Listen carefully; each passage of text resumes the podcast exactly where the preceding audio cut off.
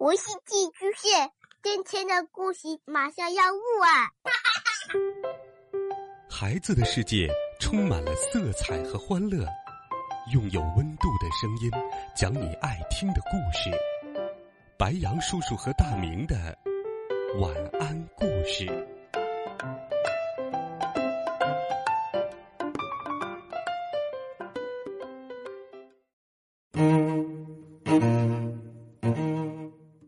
小朋友们，晚上好！又到了白羊叔叔给你讲故事的时间啦。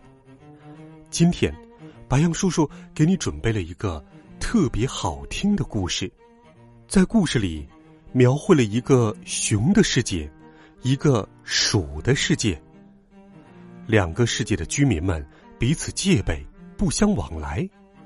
可大棕熊艾特和小老鼠塞纳做了一件出格的事。他们成了好朋友，这下子，两个世界的居民都愤怒了。艾特熊和塞纳鼠，他们会有怎样的故事和冒险经历呢？一起来听《艾特熊和塞纳鼠》上集。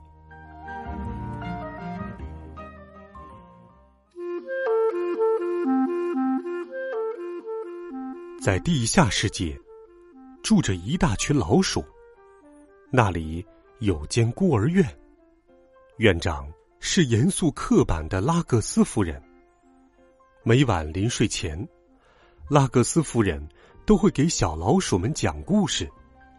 可她翻来覆去，总是讲同一个故事，一个关于大坏熊的可怕故事。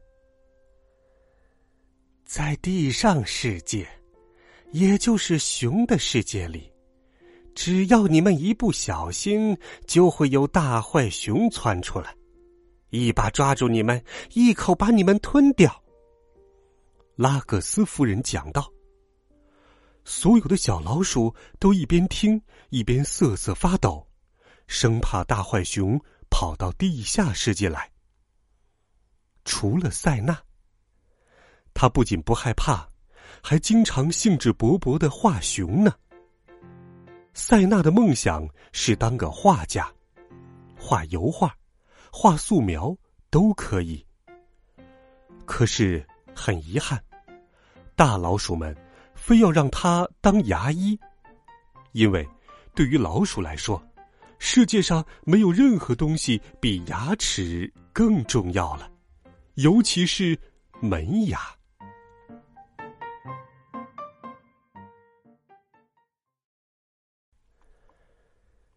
这天晚上，塞纳第一次离开地下世界，去完成一项特殊的任务。趁小熊们睡着后，把它们藏在枕头下脱落的乳牙找出来，拿走，越多越好。这件事只能晚上干，而且必须偷偷摸摸的，不能发出一点声响。千万别忘了。地上世界可到处都是大坏熊。塞纳伸出鼻尖儿，探出头，往地上世界看了看，嗅了嗅。天已经黑了，他有点害怕，不知道该往哪里走。在这个寒冷的冬日夜晚，一块大大的广告牌“糖果王国”。吸引了他的注意。糖果店里肯定有小熊，说不定还不止一只呢。塞纳这样想着，蹑手蹑脚摸进了糖果店。可他还是不够小心，店主人发现了他。转眼间，通往楼梯的路上已经被店主人放上了几百个捕鼠夹。尽管如此。塞纳还是绕开了所有的捕鼠夹，溜进楼上的一间卧室。可他又被发现了，愤怒的熊爸爸追了过来。虽然很凶险，塞纳还是在枕头底下拿走了一颗牙齿，然后拼命狂奔。他从窗户跳出来，跳到路边一个大垃圾桶里，一个不错的藏身地。哦，有惊无险。不过，塞纳并不开心，因为他只收集到一颗小小的牙齿。塞纳在垃圾桶里睡了一晚，一大早他就被惊醒了，一只巨大的手揪着他的衣领，把他从垃圾桶里拎了出来。原来是只饥肠辘辘的大棕熊，正瞪着眼睛看着他。你叫什么名字？塞纳问。我叫艾特。你怎么了？艾特说：“你好，艾特，我叫塞纳。你是想吃我吗，艾特？”塞纳说：“你觉得我这么一只瘦弱的小老鼠能填饱你的肚子吗？而且你居然在垃圾桶里找吃的，这可是有害健康的。”塞纳。接着说。突然，塞纳灵机一动，有了个好主意。跟我来，艾特，我知道一个地方有好多好吃的，到那里享用美食，你会终生难忘的。塞纳说。一听这话，艾特这只大馋熊口水都要流出来了。他跟着塞纳往前走，走到了糖果店地下室的通风窗前。猜猜，艾特看到了什么？哦，糖果店的储藏室，而且很容易就能进去哦，简直是无法抵挡的诱惑。一进到储藏室，艾特就开始大吃特吃起来。嗯，他把能看到的东西都吃了个精光：奶糖、焦糖、蛋糕。一样也不放过。艾特在储藏室里吃的开心，塞纳可早就溜走了，回到他的地下世界去。该回家了，大家可都在等他呢。牙医主管对塞纳的表现很不满意，千真万确，非常不满意。塞纳。这就是你给我带回来的，只有这么一颗小牙齿。塞纳尽力为自己辩解，告诉主管这项任务有多艰巨，这颗小牙齿拿到的有多不容易。主管才不管这么多呢，他说：“五十二颗牙齿，塞纳，你去给我收集五十二颗牙齿，否则你就别回来了。”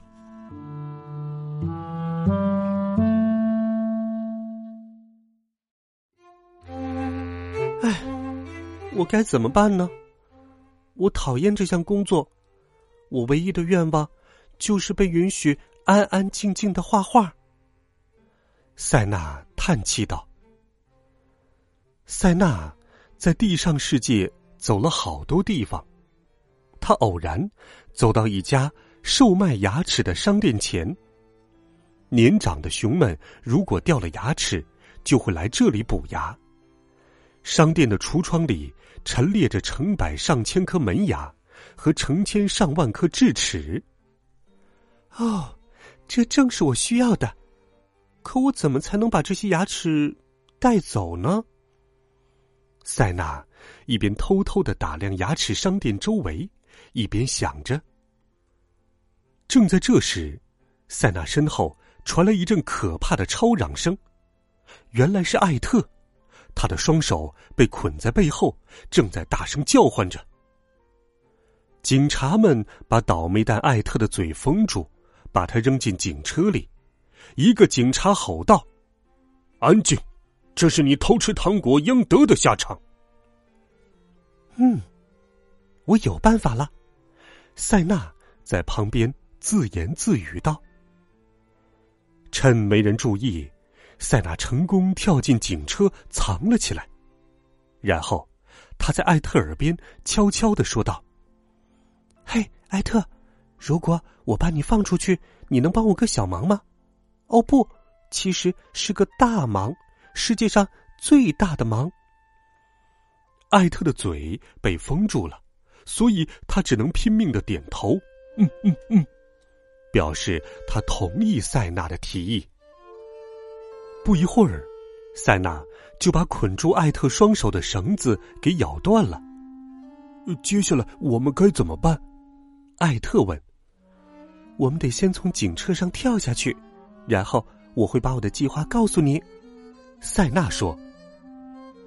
他们逃了出来。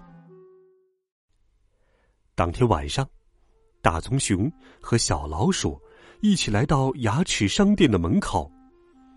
就是这儿，塞纳说：“我希望你能帮我把这里所有的牙齿都带走。”哇！可是我我困了，艾特抱怨道。“嗯，你答应我的，艾特。”塞纳说。没办法，大棕熊艾特只好按塞纳说的办。他蹲下来，猛地一使劲儿，商店的铁栏杆就被拉起来了。很快，橱窗里的牙齿就被拿空了。嗯，艾特。你愿意陪我去一趟地下世界吗？塞纳问。其实你是不可以去的，但我一个人怎么也搬不动这么一大袋牙齿呀。搬完之后，我们就互不相欠了吧？艾特问。嗯，我绝对不会再找你的麻烦了。塞纳说。第二天早上，在牙医主管面前。塞纳无比骄傲的把袋子里的牙齿通通倒了出来，这这太令人惊讶了！主管惊叹道：“呃，真棒，呃，太棒了，棒极了！”牙医们全都欢呼起来。可就在这时，外面传来一阵惊恐的嚎叫，比欢呼更响亮。紧接着。孤儿院院长拉各斯冲了进来，吓得脸都变形了。“救命啊！救命啊！”他大声喊道：“一只熊，一只巨大的熊跑到我们地下世界来了！我敢肯定是塞纳让他进来的。有人看见他和熊在一起，快快把他们俩都抓起来！”一听这话，艾特慌了，赶紧把塞纳抱起来。一熊一鼠穿过整个城市。一路上引起极大的恐慌，哇！一队鼠警察追上来了。